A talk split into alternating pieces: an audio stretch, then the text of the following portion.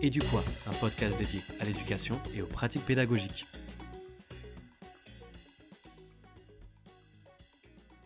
Bonjour à toutes et à tous et bienvenue pour ce quatrième épisode de Et. Encore un grand merci pour tous vos retours, vos propositions. N'hésitez pas à partager ce podcast et si ce n'est pas fait, à vous abonner au compte Instagram Et. Aujourd'hui, un petit numéro un peu différent des précédents. En effet, nous n'allons pas nous intéresser à un pédagogue en particulier, mais à une association très active dans le monde de l'éducation et très importante à mes yeux, j'ai nommé l'UCEP, l'Union sportive de l'enseignement du premier degré. Et du quoi, épisode 4, l'UCEP et le sport scolaire de l'école publique. Alors, avant de vous annoncer le plan comme d'habitude, je tiens à préciser que je vais essayer d'être le plus objectif possible, mais c'est un sujet qui me tient à cœur car j'ai une grande histoire avec l'UCEP. Enfant, j'ai fait partie de l'UCEP et ça m'a permis de me construire avec le sport, et pendant mon adolescence, j'ai pu avoir mes premières expériences d'animateur et d'encadrement d'enfants grâce à l'UCEP. Et si je suis aujourd'hui enseignant et épanoui dans mon métier, je pense que c'est en partie grâce à l'UCEP. Donc je ne vous en dis pas plus, je vous laisse découvrir ça dans l'épisode. Dans un premier temps, je vais essayer de vous faire un petit historique de l'UCEP.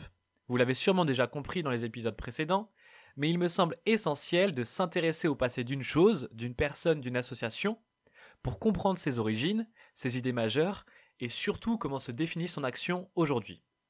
Puis quand tout cela sera fait, je vous proposerai une petite description de l'UCEP, aujourd'hui, de certaines de ses actions, et un petit projet pluridisciplinaire que j'ai pu mener grâce à l'UCEP. Alors, c'est parti. Un peu d'histoire.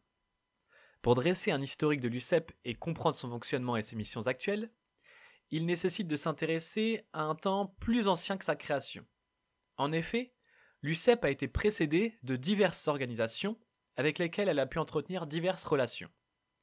L'UCEP a officiellement été créée le 1er février 1939, c'est-à-dire il y a 82 ans, en tant que commission scolaire de l'Union française des œuvres laïques, UFOLEP, par la circulaire adressée au recteur par le ministre de l'Éducation nationale, Jean Zé. L'UFOLEP a elle-même été créée 11 ans plus tôt, en 1928, en tant que commission sportive de la Ligue de l'enseignement. Donc si on récapitule dans le sens inverse, Ligue de l'enseignement, qui crée une commission sportive l'UFOLEP, qui crée une commission scolaire l'UCEP. Nous sommes à trois branches, maintenant à nous de les remonter. La Ligue de l'enseignement a été fondée en 1866 sous le Second Empire par Jean Massé, alors exilé, et suite à deux appels dans le journal L'Opinion, il va créer la Ligue de l'enseignement en s'inspirant d'un modèle déjà existant en Belgique. Cette ligue s'organise notamment une fois la République rétablie en 1881, avec déjà comme idée principale d'être un acteur éducatif en relais de l'école et de s'inscrire comme défenseur des idées républicaines. Ce souci d'éduquer le citoyen va alors s'élargir à une éducation du corps par diverses actions. En 1884, vont être publiés par la Ligue de l'enseignement différents abrégés de gymnastique. La Ligue de l'enseignement va entrer en concurrence avec l'Église catholique concernant l'éducation des jeunes populations. Elle va alors en 1900 créer les petites A, soit les amicales laïques, qui seront des associations locales dans lesquelles vont se pratiquer, en plus d'une formation citoyenne, divers sports comme le football, le cross-country et le basketball. Et il faut attendre 1928 pour que la Ligue de l'enseignement se dote d'une réelle branche liée à la pratique sportive. Cela est notamment dû à de nombreux questionnements autour de la question de course au record et de course à performance, pouvant être jugées moralement mauvaises. En 1928 est alors créée l'Union française des œuvres laïques d'éducation physique, UFOLEP, par la Ligue de l'enseignement, qui dans la même période s'est organisée dans chaque département français. L'UFOLEP va proposer une formation physique en prolongement de ce qui est proposé par l'école. Elle va se poser comme défenseur de la nécessité d'éducation physique, va proposer une licence en cherchant à rendre le sport accessible à tous. L'UFOLEP va connaître un fort développement à partir de 1936, avec l'arrivée au pouvoir du Front populaire, et en effet les liens entre ce dernier et l'UFOLEP sont nombreux. Jean Zay, par exemple, ministre de l'Éducation, est aussi membre du Conseil général de la Ligue, tout comme Léo Lagrange, qui est commissaire général de la Commission des fêtes de la jeunesse à la Ligue, et d'un autre côté, sous-secrétaire au sport et loisirs. L'UFOLEP dans ce contexte va voir sa place s'enraciner dans le sport post-scolaire et même le scolaire. En effet, l'UFOLEP va être incluse dans le dispositif du brevet sportif populaire, BSF, et va également être en charge du ski scolaire. Et l'UFOLEP obtient officiellement un ancrage dans le sport scolaire le 1er février 1939 avec la création de l'Union sportive de l'enseignement du premier degré, l'UCEP, dans une circulaire de Jean Zé. L'UCEP est alors créée comme commission scolaire de l'UFOLEP pour, je cite, apporter sa collaboration aux autorités scolaires dans le domaine de l'éducation physique. Et l'UCEP va également être en charge de l'organisation des compétitions. Cependant, sitôt après sa création, l'UCEP sera limitée dans ses actions par le début de la Seconde Guerre mondiale et sera même dissoute en 1942 par le décret du 17 avril du gouvernement de Vichy. Il faudra attendre un peu pour que l'UCEP soit rétabli dans ses prérogatives d'avant-guerre en 1955 par l'arrêté du 2 février de Berthoin, ministre de l'Éducation nationale, et l'année, secrétaire d'État à l'enseignement technique, à la jeunesse et au sport, qui déclare l'UCEP habilité à intervenir au sein des écoles pour contribuer au développement de l'EPS. L'UCEP renaît. La progression des effectifs va être grande. L'UCEP passe de 50 000 licenciés au moment de sa reconstruction à 100 000 dans les années 1960 pour atteindre 928 000 enfants licenciés en 1983-1984. L'UCEP organise de nombreuses rencontres sportives durant cette période et promeut de nombreux sports, surtout les activités athlétiques comme le cross-country. Des challenges du nombre sont organisés, ayant pour but de réunir le plus de participants en un même endroit. Un exemple fort en est le landit, une pratique gémique de masse qui consiste à réunir le plus d'enfants. Je vous amène à jeter un coup d'œil sur internet et sur les landites, c'est quelque chose de vraiment dingue. Je vous mettrai une image sur Instagram. Dans le même temps, des stages nationaux de formation vont être organisés par l'UCEP pour former des instituteurs et des professeurs de PS afin de donner à tous les moyens d'être acteurs de l'éducation physique et sportive. À partir des années 80, l'UCEP va connaître un tournant lié à différents enjeux pour aboutir à la forme qu'elle revêt aujourd'hui. Tout d'abord, même si les activités physiques restent centrales, l'objectif n'est plus le même. La maîtrise de la pratique n'est plus l'élément central recherché. L'UCEP, en lien avec les idées naissantes dans les années 80, réfléchit à former un enfant citoyen. Cela peut être illustré par un numéro spécial de la revue UFOLEP UCEP de 1986 qui présente le véritable objectif de l'UCEP qui est d'initier les enfants à la vie démocratique à travers une participation effective et sans artifice à la vie de leur association un enfant acteur et épanoui va progressivement être la priorité de l'UCEP. Un autre changement majeur arrive en 1984. La loi sur le sport d'Edwige Avis impose à l'UCEP de réviser ses statuts pour se constituer en fédération sportive réunissant des associations régies par la loi de 1901. L'UCEP alors n'est plus liée à l'UFOLEP et elle devient autonome. Dans cette autonomie et ces changements idéologiques, les années 1990-2000 vont voir apparaître une diversification des activités de l'UCEP. Chukball, kinball, frisbee ultimate, pelote basque, badminton. Ces pratiques innovantes s'éloignent des pratiques de compétition et de la course à la performance et mettent au cœur le partage, l'esprit collectif et la découverte. L'UCEP adapte au même moment également ses rencontres aux enfants de maternelle.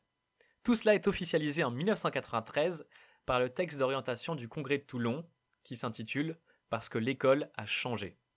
Les enfants doivent être acteurs et non consommateurs, les instituteurs des coordinateurs et les parents des appuis possibles et non des concurrents. La transversalité des projets UCEP est maintenant demandée. Les événements organisés par l'UCEP sont désormais nombreux et variés et se dirigent dans ces directions. Scola Foot en 1998, Scola Rugby, Scola Hand, le petit tour à vélo depuis 1996, le printemps des maternelles ou encore l'opération Escrime-toi en 2010. Aujourd'hui, on parle surtout de RSA, rencontre sportive associative. Présentée comme la marque de fabrique de l'UCEP, la rencontre sportive associative est un des éléments qui rythme la vie associative et sportive de nombreuses écoles. La différence majeure avec les joutes scolaires organisées auparavant est qu'elle implique directement les enfants.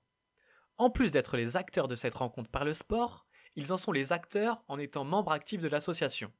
Des responsabilités leur sont données avant, pendant et après la rencontre, comme la planification et une partie de l'organisation de la rencontre, l'installation et le rangement du matériel, et bien d'autres.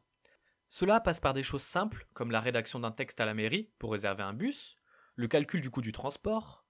Tout l'apprentissage est décuplé dans ce contexte, car il a un but concret, la sortie sportive. Cela montre parfaitement la volonté de l'UCEP de prolonger ses rencontres au-delà du simple moment d'activité physique et sportive, de rendre les élèves acteurs tout comme la communauté éducative, parents, enseignants, bénévoles, et d'intégrer cette rencontre dans un projet. Il y a un schéma sur le site de l'UCEP que je vous mettrai sur Instagram, mais ce schéma met en avant tous les enjeux de cette rencontre sportive associative, et c'est avant tout un projet conçu par l'enfant pour l'enfant pour que l'enfant échange et qu'il ait toute sa place. C'est un projet également qui s'adapte aux singularités et qui se pose en pratique complémentaire de l'EPS et qui peut s'ancrer dans les parcours artistiques, culturels, citoyens et de santé. La rencontre sportive associative nécessite alors une vraie réflexion sur l'idée de projet et le fait de rendre les élèves acteurs de ce projet. Cela amène plusieurs pistes de réflexion. La position, le rôle de l'enseignant, son implication. Là où les productions de ce projet. L'implication des élèves et la coopération. Les compétences et les connaissances travaillées dans le cadre du projet. Pour vous parler d'un projet plutôt personnel, en ce moment avec ma classe dans le contexte sanitaire actuel, je suis inscrit à un projet de rencontre sportive connectée. Dans ce projet, il a fallu premièrement rentrer en contact avec nos partenaires. Cela a mené les élèves à réfléchir à comment rentrer en contact avec une classe, comment se présenter. Nous avons fait le choix de nous présenter par vidéo. Il a fallu réfléchir à la réalisation de cette vidéo, au montage de cette vidéo. Nous avons également fait le choix de nous présenter par écrit. Cela a nécessité de réfléchir sur les différentes formes que peut prendre l'écrit, la lettre, la forme de la lettre, le contenu dans une lettre. Donc cela nous a permis de travailler la production d'écrit. Le point central de ce projet était de proposer à nos partenaires de pratiquer une activité physique et sportive que nous avions choisie.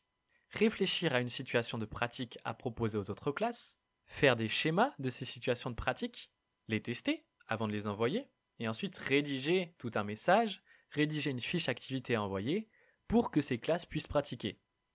Nous sommes actuellement dans la seconde phase, qui est de recevoir les fiches activités de nos partenaires et de les tester.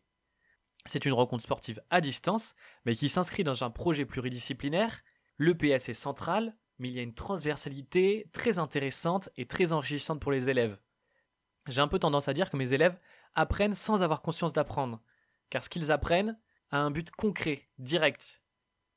Je ferai sûrement un épisode prochainement sur la pédagogie de projet et tous les apports de ce projet, mais je peux déjà vous dire que ce projet UCEP est très riche pour ma classe, très riche pour moi, mes élèves et toutes les personnes qui s'impliquent. Pour revenir à l'UCEP aujourd'hui, elle est la quatrième fédération sportive au niveau national et compte en moyenne chaque année plus de 800 000 licenciés. En 2018-2019, il y avait plus de 8000 associations locales UCEP qui était présente dans 25% des écoles publiques, soit un quart des écoles.